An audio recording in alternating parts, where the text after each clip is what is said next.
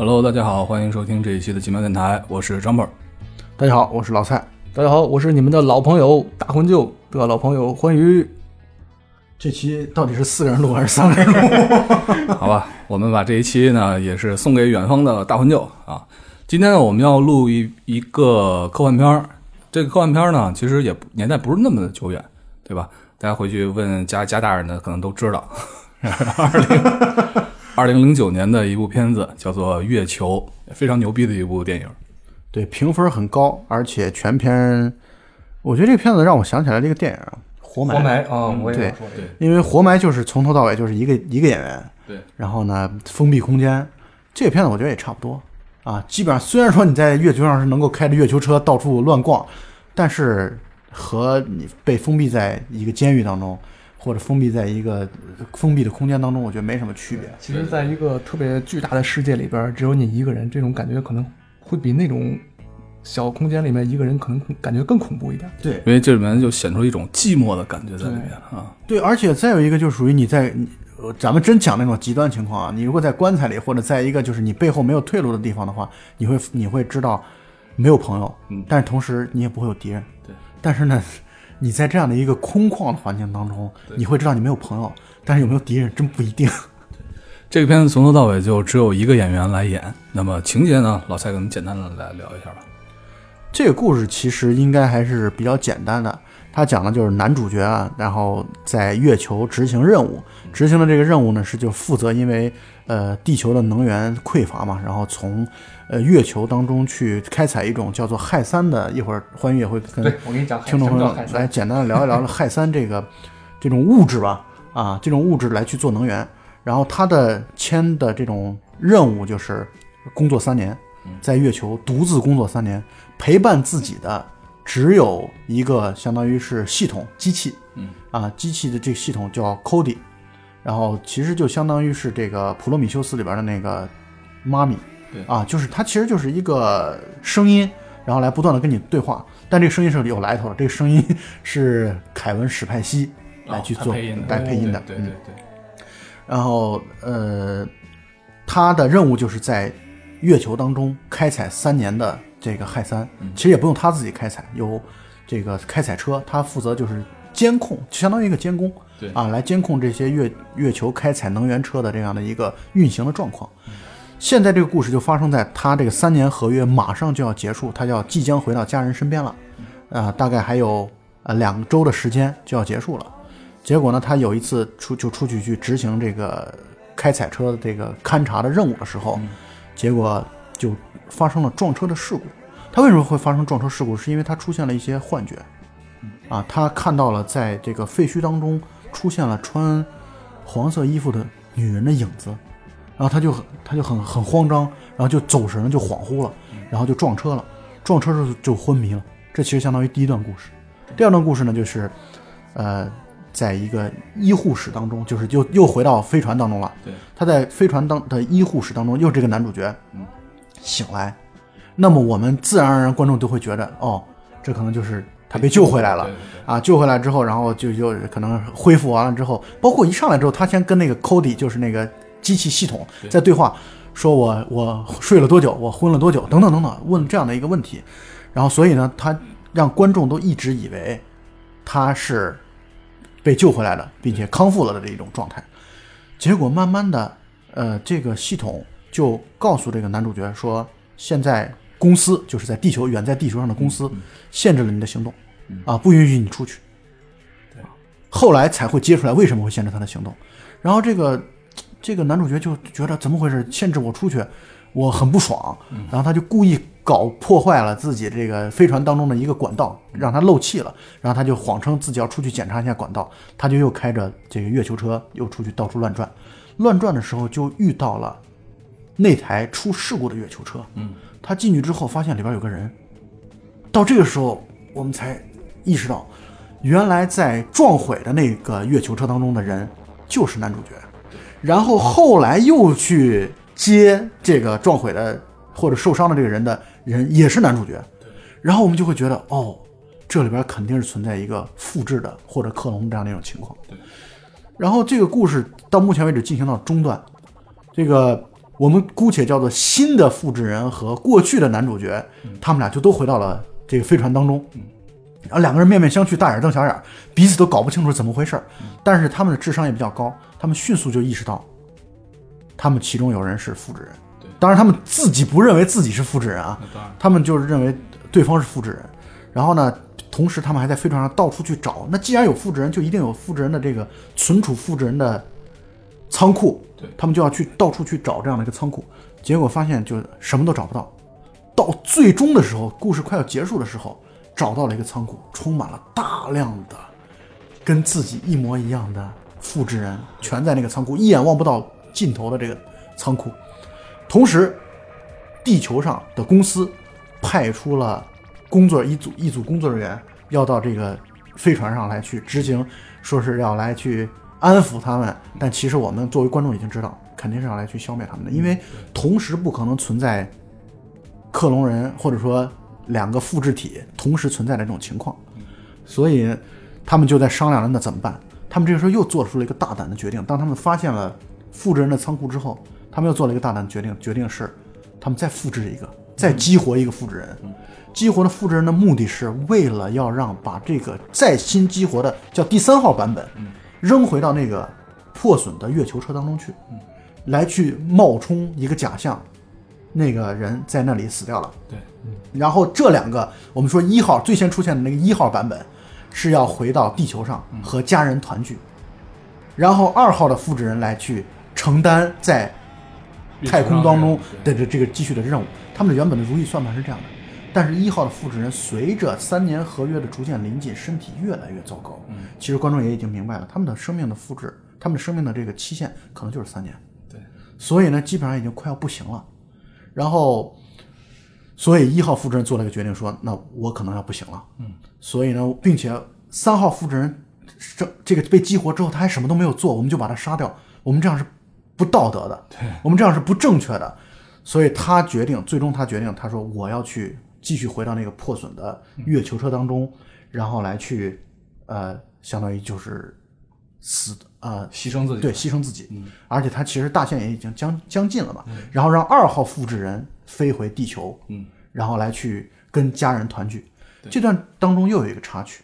就是他们他们发现他们自己没有办法和地球取得直接的联系，嗯，永远都是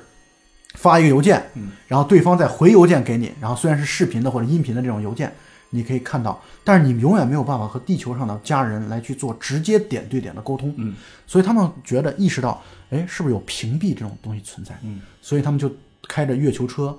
到处出去找这个屏蔽的基站。后来果然被他们找到了，他们发现跨越基站的覆盖范围之后，竟然可以和地球取得联系。嗯，一号复制人在自己快要奄奄一息的时候，拨通了和地球上自己家人的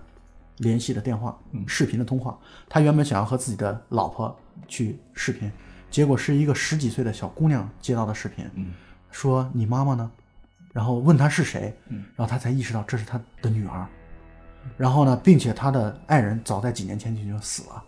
并且他的本体其实还存在存活在地球当中，他才意识到他们所有人都是复制人。对，就是这个所谓的第一，这个男一号、男二号、男三号，是 N 号都是复制人在月球上。对，所以这个故事到最后的时候就会觉得特别的恐怖。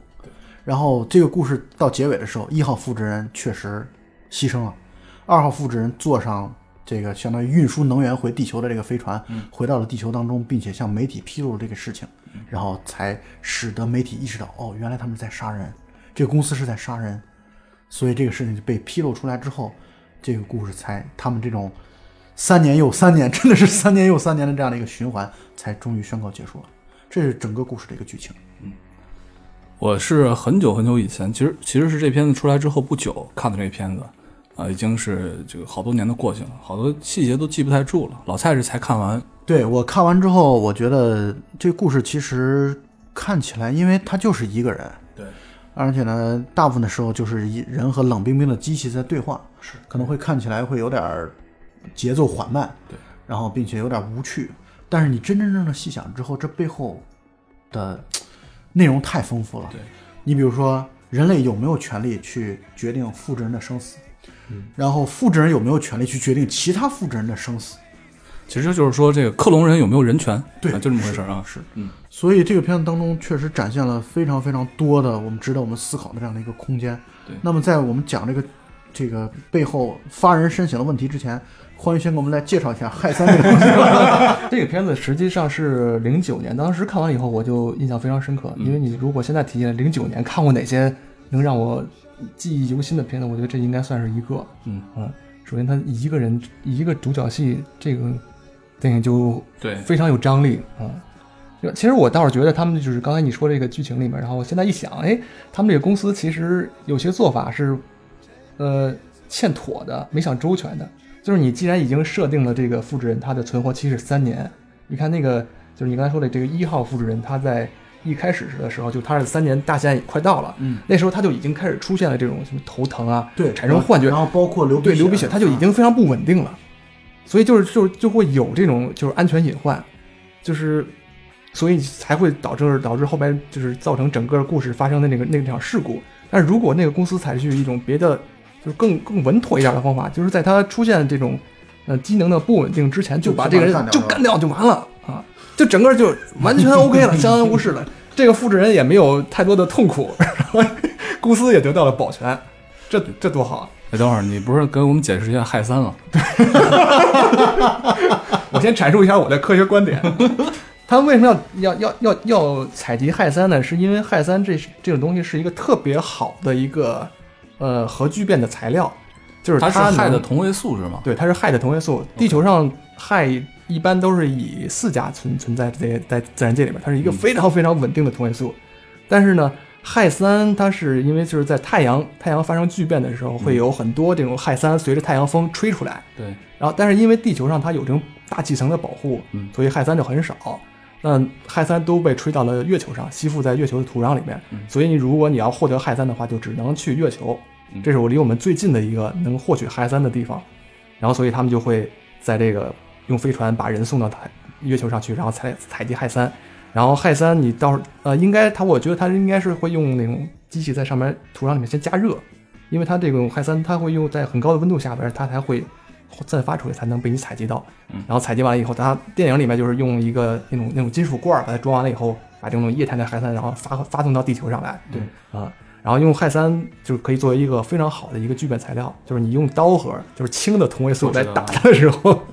它就会产生的，它会发生聚变，但是这个聚变它会产生质子，嗯。就是它是没有没有没有中子出来的一个一个核核核核的核反应过程，嗯，所以它是非常安全的，它对外界没有这种辐射的影响，对对，对，而且它同时它带来的那个能量非常高，嗯，所以它才会地球人才会不惜代价去采氦三。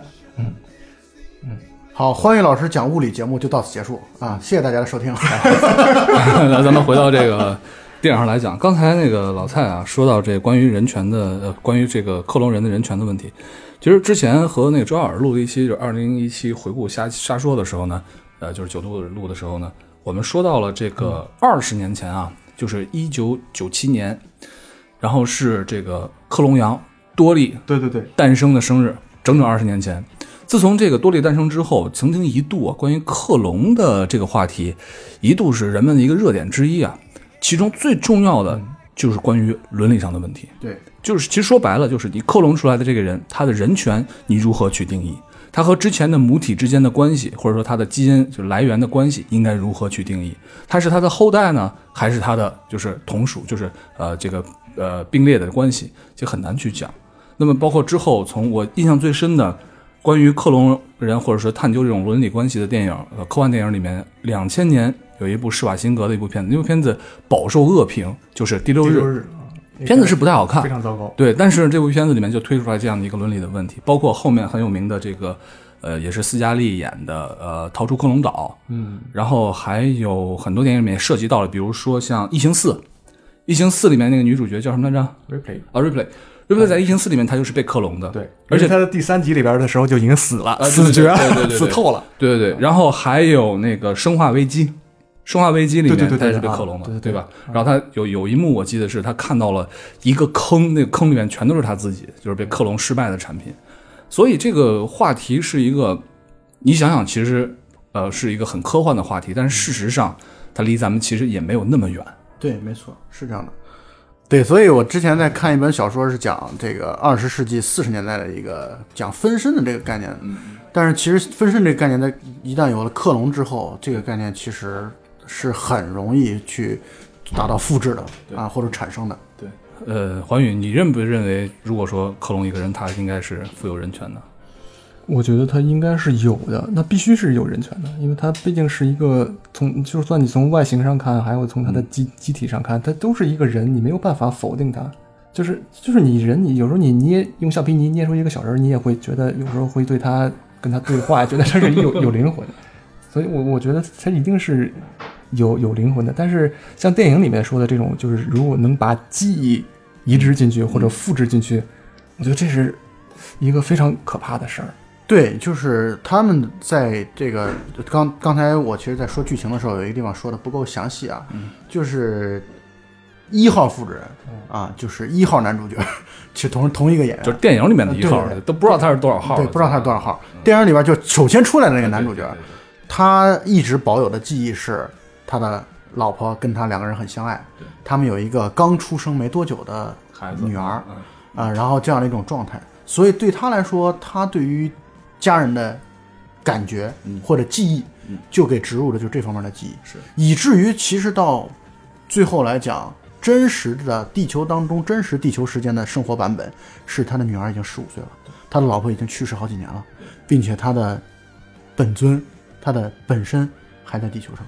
啊，所以呢，这个过程当中，也就是我们如果如果真的是以三年又三年来去推算的话，嗯。它大概是往前第四个或者第五个版本。就是像在就是记忆移植的这个概念，在《银翼杀手》里面也有，啊、从《银翼杀手还有到是这个《银翼杀手二零四年二零四九》整个这个故事系列里面，对。然后就是如果你想你的所有的记忆，在有一天有突然有人告诉你所有的记忆都是假的，嗯都是被人编的、被人移植的，那这个事儿多可怕！因为因为你的人生就是基本上都承载了你的，就是你的记忆承载了你整个的人生，你所有的喜怒哀乐，你所有奋斗过的、努力过的、你爱过的人，还有爱过你的人，你所有经历的这些事儿，都可都是假的，对，都是假的，都是人编出来的。或者说这都啊不是你的，对或者是对啊是你的，这简直太可怕了。所以这个概念就是放到电影里面，它在你眼前呈现出来的时候，你会觉得有一种非常就是背后冷森森的这个感觉。嗯是是是，对，换句话来说，我们一直从初中、呃高中在学习的时候，人区别于其他动物是有人有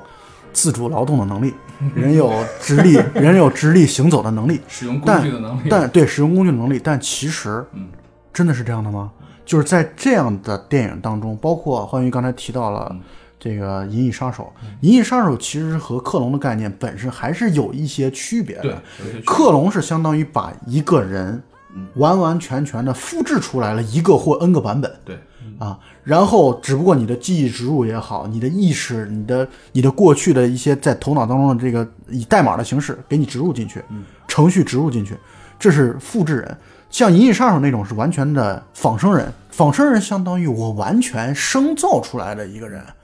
只不过生造出来这个人，你所拥有的记忆可能是别人。就是你比如说，我们生造出来一个某一个人，结果植入的是欢愉的记忆，对他就会认为自己其实是欢愉，对对，就是这样的一种概念。是，然后还有第三种版本呢，是纯粹的存在于云端，存在于数据，就是它就本身就是数据，或者说它代码，或者说就是那个纯机器人，机器人也是代码嘛，机器人它的思想也是代码嘛，对你说的机器人应该才是第三个版本，就是它就跟人相貌各方面都不一样。对对对第四种就是就是代码，就是一串代码，虚的虚拟的。你比如说，呃，最近刚刚在上映的《黑镜》第四季的第一集，其实讲的就是这件事情，是就是讲的就是他其实这些人啊是不存在的，对就是没有所谓的物理概念对啊，没有这个实体的概念，对它纯粹就是数字和代码。对，存在网络当中的，嗯但是不管怎么样，他们都有一个共同的特点，就是像刚才欢愉说的，他们都有记忆，只不过这种记忆不是他们自己的，对，所有的这些记忆都不是他们自己的，全部都是后期植入的。而且还有一点就在于，你比如说去看《黑镜》的第四季的第一集当中谈到了，每个人的植入的记忆的截止版本是不一样的，对，有的人截止的时间可能是两周之前的，有的人截止的时间是一年之一年之前的，所以呢，你们不同的植入的版本导致出来每个人的记忆的就覆盖的面交集是这个交有交集，但是还有一些东西是不一样的，是没有相交的。我问你们一下啊，嗯，知道不知道？一九九九年全国高考语文全国 卷我知道题目，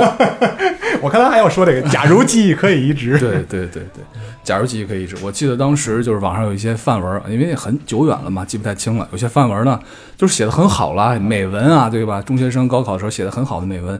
但实际上呢，我现在回想起来，好像没有看到就是对这一点持有怀疑或者说是恐惧的态度的文章，或者说有这样的文章也没有得高分。但是你仔细想一想，这将是一件多么多么可怕的事情。我觉得现在好像很多人都开始把自己的记忆在移往网络上移植，开始用 在网上来记录自己的记忆，照片、图像也好，还有文字也好。对啊，这从一定程度上来说，真的是可以是可以认为是一定程度上的也移植。这个不就是《黑镜》第二季的第一集，她的老公死掉了。对啊，对啊，她老公死掉了，对对对死掉之后，然后根据你老公生前所发的 Twitter，对对对。发的这个 Facebook，对。然后各种各样的，包括邮件，嗯。然后呃，包括存的一些语音、视频的这样的一些文件，能够完全给你复制出一个人出来。不管这个人他的这个跟你原原本的那个人之间到底有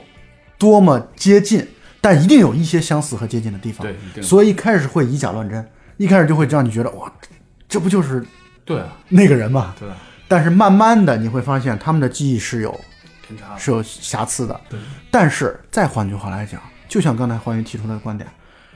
你真的确定你的这个你的这个记忆比别人比那种复制出来，就或者说从网络抓取到的你的记忆就长的那么多，就一定是真实的吗？对，真不一定。对我们现在来回想一下小时候的事情，其实我们的记忆往往都是以碎片化的、图片化的，呃，一小段儿一小段儿的这种凌乱的形式来出现的。你不可能记忆我说十年前这一个礼拜，我从第一天到第七天，我顺便是这个时间顺序，我都发生了什么样的事情，我都在做什么，你都能记得住，不可能的。所以我觉得我们前面录了一期，就是那个我们小时候看电视、看电影的那个经历，它真的是那样的吗？它会不会是美化过的，它会不会，而且会不会是被集体植入 被集体植入的？就是比如说小霸王学习机这种东西真的是存在的吗？还是说，还是说我们其实每个人都被植入了一个叫小霸王学习机这样的一个东西？他把图片、他把视频在我们头脑当中存在。有可能，对吧？至少从那个逻辑上来讲，如果发生这样的事情，你是没有办法分辨的。换句话来说，你每天晚上在睡觉的时候你在做什么？你在做梦。嗯那梦又是怎么来的？以及你每天晚上睡觉之后的事情，其实从你的本体白天醒来之后，你真的知道你你睡觉的时候在发生什么吗？难道不？难道你睡觉的时候不能被打打某种针吗？啊？难道不能被植入某种记忆吗？难道不能这样吗？真不一定，对不对？我昨天就做了一个挺好玩的一个梦，我的梦参加一个参加一个学术报告，然后有一个就报告小组，它的名字叫做“如何给反应堆加个盖儿”。然后那个我能记这么清楚对对，特别清楚，然后特别好玩，因为这个梦，然后那个，所以他们这个小组叫加盖儿小组，然后他们那个就报告会上，他们那个尔加朵。对，然后他们在报告会上做报告，所有的这个报告他们都是用歌唱出来的，那个歌特别好听，那个然后那个女孩也唱的特别好，那旋律在我脑袋里边响了，就是在我醒来以后我还回荡了好长时间。那你们就那种记下来，就是原生态那种唱法，哎特别好听。然后我现在就已经记不住了，所以所以这个记忆就是梦带给我的这这个记忆，你说是这这个算别人强加给你的呢，还是这应该也算我记忆的一部分吧？嗯，是吧？对对其实咱们刚才说的这个什么，包括记忆啊，对吧？也好，记忆的真实性也好，还包括这个克隆人、复制人、呃，机械人、仿生人，他们到底有没有人权的问题？其实归根结底，一个最核心的问题就是什么是人，什么是人的存在，对吧？这个这个问题是一个特别大的一个哲学范畴。我觉得我以我们三个人的能力，想要把这个问题探讨清楚，估估应该是很困难的事情。当然，本身这就是，这其实是人类整个的还是待解之谜，当然，包括从哪里来对啊。啊，包括要往哪里去。你是谁？对，你从哪儿来？到哪儿去？门房大爷的三大核心 问题？这对这确实，但是我觉得一个电影他要做的就是把这个问题展现给你，对，提出来，让你去思考啊，让你去反思，对，让你会觉得你不应该就是只是把自己的感受凌驾于一切之上。没错，我今天就是我一定要就是要吃饱饭，我今天一定就是要我就要享乐。我觉得不能只是单纯的只有这样的一些东西，你一定要有一些质疑、怀疑的这样的一些精神，包括难道真的就是就像我们刚才所说的，难道你的记忆就真的？而且还有一点就在于，很多时候你你们也会有这样的经验，你和朋友一起聚会的时候，你说，哎，我想起来一个什么东西，别人纠正你说你错的，对不是那样的，当时发生了什么什么，你你忘了吗？其实是怎么怎么样？经常我们会有这样的情况，是，那这种情况到底谁是对的？谁是真正的真实？对，我这件事儿，说实话，可能每个人对自己的记忆都会有一些美化，甚至扭曲。对，刚才说到《黑镜三》，呃，《黑镜四》，《黑镜四》里面的第三集就是那个杀人那一集。对。它里面不是可以那个从记忆里面提取一些证据吗，对。对吧？那个做保险的那个姑娘来提取证据，然后他开始给那个一个一个一个大爷提取证据的时候，他看到说是一个穿绿衣服的一个人，对。人家说这是黄衣服，是，然后他说哦，可能在记忆中把它篡改了，对然后他那个记忆的画记忆的画面马上从绿衣服咵就变成黄衣服，没错，没错，没错。而且这种其实是可以被引导的，当然就是你一个人呃告诉你你其实记错了，对，甚至你可能本身是记对的，但是当别人引导你的时候，你对记忆是不确定的，你是模糊的，对，你不知道这件事情它真实的版本是如何的，你就很容易被误导。是没错没错。黄月有想起来什么记忆？对，我就想起来，就是就是好多电影里、电视里面不是都有这种失忆的这种人出现失忆这种情况吗？嗯，然后就经常还伴随着爱情故事，就告诉你这是你老婆。然后，然后有一回我们我们我们有一个同班同学就是挺有意思，他真的就失忆了。啊然后他有一次是打篮球的时候把脑袋给碰了，哦，然后就是那等等那天晚上就是就是最近几天的记忆他都没有了。哦就但是他睡一觉就好了。然后那天就就我们大家都逗他，觉得特别好玩儿，就是不断的问他各种各样的问题。但真的就失去那段那段记忆了哦，当着你的那就就是空白了啊。他不知道自己是谁吗？他知道自己是谁，就是他你的名字他也能认出来，就是、啊但是就是当天发生或者最最近几天发生事儿就完全想不起来，哦，特别有意思。所以所以记忆它是通过一种什么方式在你的脑袋里面存储和提取的呢？你没跟他说你你你昨天刚呃这个刚借了我两千块钱那种，没有，黄宇直接跟他说：“其实我是你老婆。我那人直接 吓得自杀了，你知道吗？我我我没有当时跟他说，我当时跟他借了两千块钱。太太犟了。所以你说这样的科幻片啊，对于我来说啊，为什么我一直就是对科幻片呃情有独钟呢？很大一部分原因就是它其实把一种哲学上的思考，换一种呃模式，换一种方式，换一种超现实的东西来向你来进行提问，来进行询问，在这过程当中，既获得了感官的刺激，对吧？因为很多科幻片呃从形式上就很好看，然后呢深层次也能给你很多的这种思考。”对，包括其实你在看的过程当中，你因为它是别人的事儿，啊，就是因为演员是别人，那个剧当中的人是别人，你会觉得他遇到这样的危险啊，你会被他所牵动，但其实终终归是别人。所以呢，你的那种恐怖感啊，或者你的这种可怕感啊，其实或者沮丧感、失败感，都是寄托于他们身上。但是你会知道，那终终究不是真的，所以没关系。对但是当你意识到这个问题其实是可以延展到每个人身上的时候，你会觉得我操，不寒而栗。那那我到底是谁？对，斯嘉丽演过一个电影啊，准确意义上说，她是为一个电影来配音，那就是 Her，就是那个她。她里面演了一个就是人工智能的一个一个声音吧，相当于。对然后这个男主角和他这个声音相爱了，对，来做女朋友，对吧？？来做女朋友，然后真的是相爱了。结果有一天到最后的时候，这个系统升级了，又换了一个新的他。那么你想，在这个里面，这个男主角他曾经拥有的这部分爱情，甚至是性爱，因为他们两个在语音可以可以 sexual，然后这是真的吗？对于他来说，这段感情是真的吗？然后升级之后的系统已经不再知道他是谁了，也在不再知记得这段感情了。那么他这份爱还是否还存在呢？嗯，所以我们我们人很多时候，其实我个人觉得，他其实需要的是一个虚拟的寄托，或者说很多人其实真正他到最后就是一种虚拟的寄托。你以为他真正的是把感情投投射在或者寄托在某一个实体的人身上吗？未必，未必，他有可能声音变了，他有可能样貌变了，啊，你的这种东西，你会发现我这种情感的传递、默契的方式都变了。啊，所以呢，这个这个东西真的很难讲。你就是我们虽然想着说 OK，我们就会觉得，我操，怎么可能和代码谈恋爱呢？对，怎么可能和机器人谈恋爱呢？但实际真实发生的时候，你会司空见惯，也许。呃，很老的一部科幻片叫做《AI》，不知道你们看过没有？对，就是讲的一个小男孩儿，嗯那里面讲的这种人工智能，然后讲到了亲情。其实关键探讨的问题还就是那个什么是人。我觉得像这样的话题可能是说不尽、说不完的。其实，与其说我们在期待一个答案，不如说我们在这个问题的引导之下来思考我们自己，思考什么是人，思考我们的人生。所以这些电影的编剧，就是科幻片的电影编剧，呃，我觉得他们很多时候是把问题的多样性版本展示出来，嗯，就是会告诉你，人和人之间原来还有这么多样的问题，对。你只不过你把它放到月球当中，还是火星救援，对，其实有什么区别？这一点上没有什么本质的区别，只不过地形地貌上有区别，但是可能面临的问题的延展才是更丰富的东西。而且是把这种问题都进行一些具象化。嗯，所以当电影导演就有这样一种特权，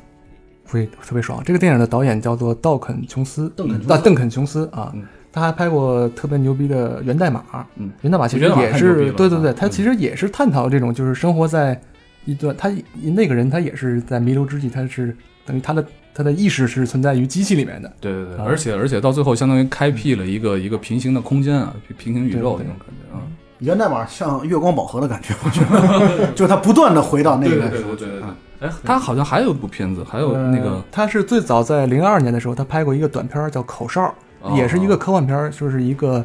就是一个就是特别高技能的一个科科技杀手，啊他他通过远程操控来杀一个特别生活在世界另外一端的人。哦然后有一次就是发生事故以后就杀错人了，后来他就从那个家里边就是跑出来了。最后他从一个城市到另外一个城市以后，突然发现自己也变成一个被暗杀的目标哦啊，讲这么一个小故事。然后他接下来的第一个长片就是这个月球，啊之后他就是拍了那个源代码，还有魔兽。哦，对我魔兽也就记得好像是魔兽魔兽魔兽这风格差别还是挺大的。对对对对对。但是我觉得这几部片子都可以看一看，尤其是源代码。嗯嗯，对，我突然想到一个，除了这个它的情节、它的内涵之外啊，其实《月球》这部片子，呃，它展现出来的一些月球的那种景象，还是很美的那种空旷的、孤寂的那种美啊。就是还有一部片子，有我记得有段时间拿出来对比了，就是关于画面啊，就是《地心引力》，也是一个非常孤单的、孤寂的一部片子。呃，还有它里面的这是就是对重力的这个描绘，我觉得是正确的。就是行科学家说话对对对啊，了，我要说话了。就是你看那个，就是在六十年代，就是阿波罗十一号登月的时候，阿姆斯特朗在地在月球上，他是那种轻飘飘的跳跃式的。对，然后所以后来很多人质疑没有质疑这个美国人没有真正登上月球，就是因为这个画面，我觉得很不合理，我也觉得它不对。啊，就是你想，呃，地球月球的重力是地球的四分呃六分之一，就是如果你是一个一百二十斤的人，你的六分之一就是二十斤，那二十斤的重量的东西在地球上就是就是即使有空气的情况下情况下，你拿一个西瓜它扔地上，它也吧唧一下摔碎了。啊，它不可能出现那种飘飘的跳跳的。那是就像一个不是你，如果你拿一个羽毛扔到地月球上，它也应该是直直的，吧当一下掉在地上。更何况月球上是没有空气的，就更不可能出现这种飘飘的情况了。为什么呀？它重力加速度是六分之一啊，大哥。重力加速度是六分之一的话，那么同样的高度，你能别它接这个话题。对你别接我这话，你让对这这段从我没听懂韩语。这是好大呀！我操！请以我为准。好吧，反正就是这个画面，我觉得也是不错的啊，挺好。这段要吗？要呃，这个片子其实很考验演员的演技，对对对，因为这个片子全程几乎可以说就是他自己的独角戏。他在面对自己的时候，那种表现出来，包括他一开始还在做那个模型嘛，然后那个时候还是挺淡然的那种 状态啊，对对对就是还很有田园生活的感觉。对，到后来的就沮丧、愤怒、悲伤等等等等这样的一些情绪都在里边儿。然后这个演员的名字叫 Sam，呃，洛克威尔，因为他在片子当中的角色叫 Sam，啊哦，他和他和那个机器对话的时候他就叫 Sam。这个演员我印象很深刻，是在有一个片子叫《七个神经病》。哦啊，他在《七个神经病》当中是做男一号或者男二号这样一个角色，所以这个演员是个好演员，很棒。我觉得能演独角戏都挺牛逼的。对对对，是。那个活埋是瑞安·雷诺兹吧？啊，瑞安·雷诺兹，对啊，这些演员确实从头到尾一个人 太难演了。对对对，咱们可以拍一个独角戏的片子，比如说把人关到冰箱里，什么就叫冰箱，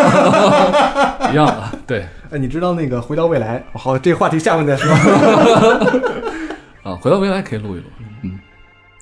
哎，说不定大家听到这期的时候，回到未来已经录出来了。那么最后呢，还是向大家强烈的在此推荐一下这部零九年的科幻片《月球》啊，一定是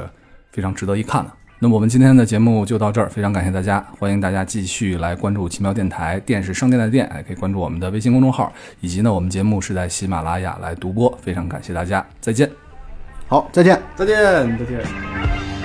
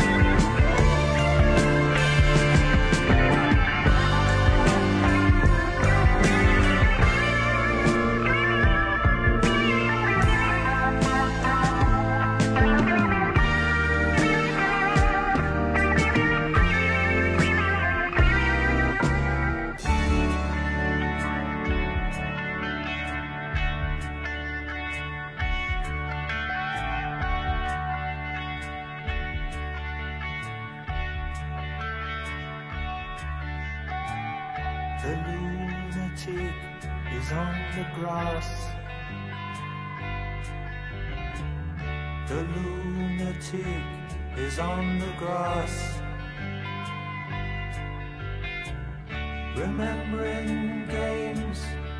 and daisy chains and laughs. Got to keep the loonies on the path. The lunatic is in the hall. The lunatics are in my hall.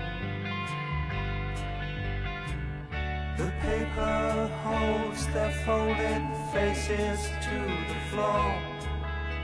And every day the paper boy brings more.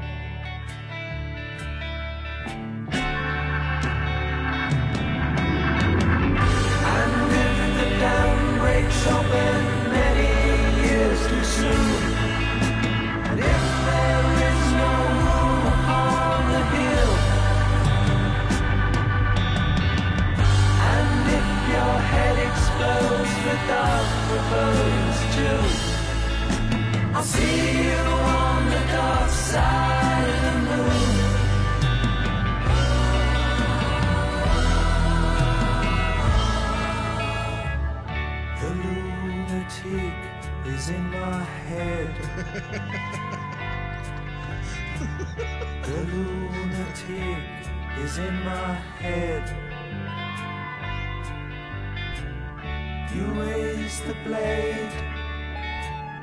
you make the change. You rearrange me till I'm sane. You lock the door, throw away the key. There's someone in my head, but it's not me.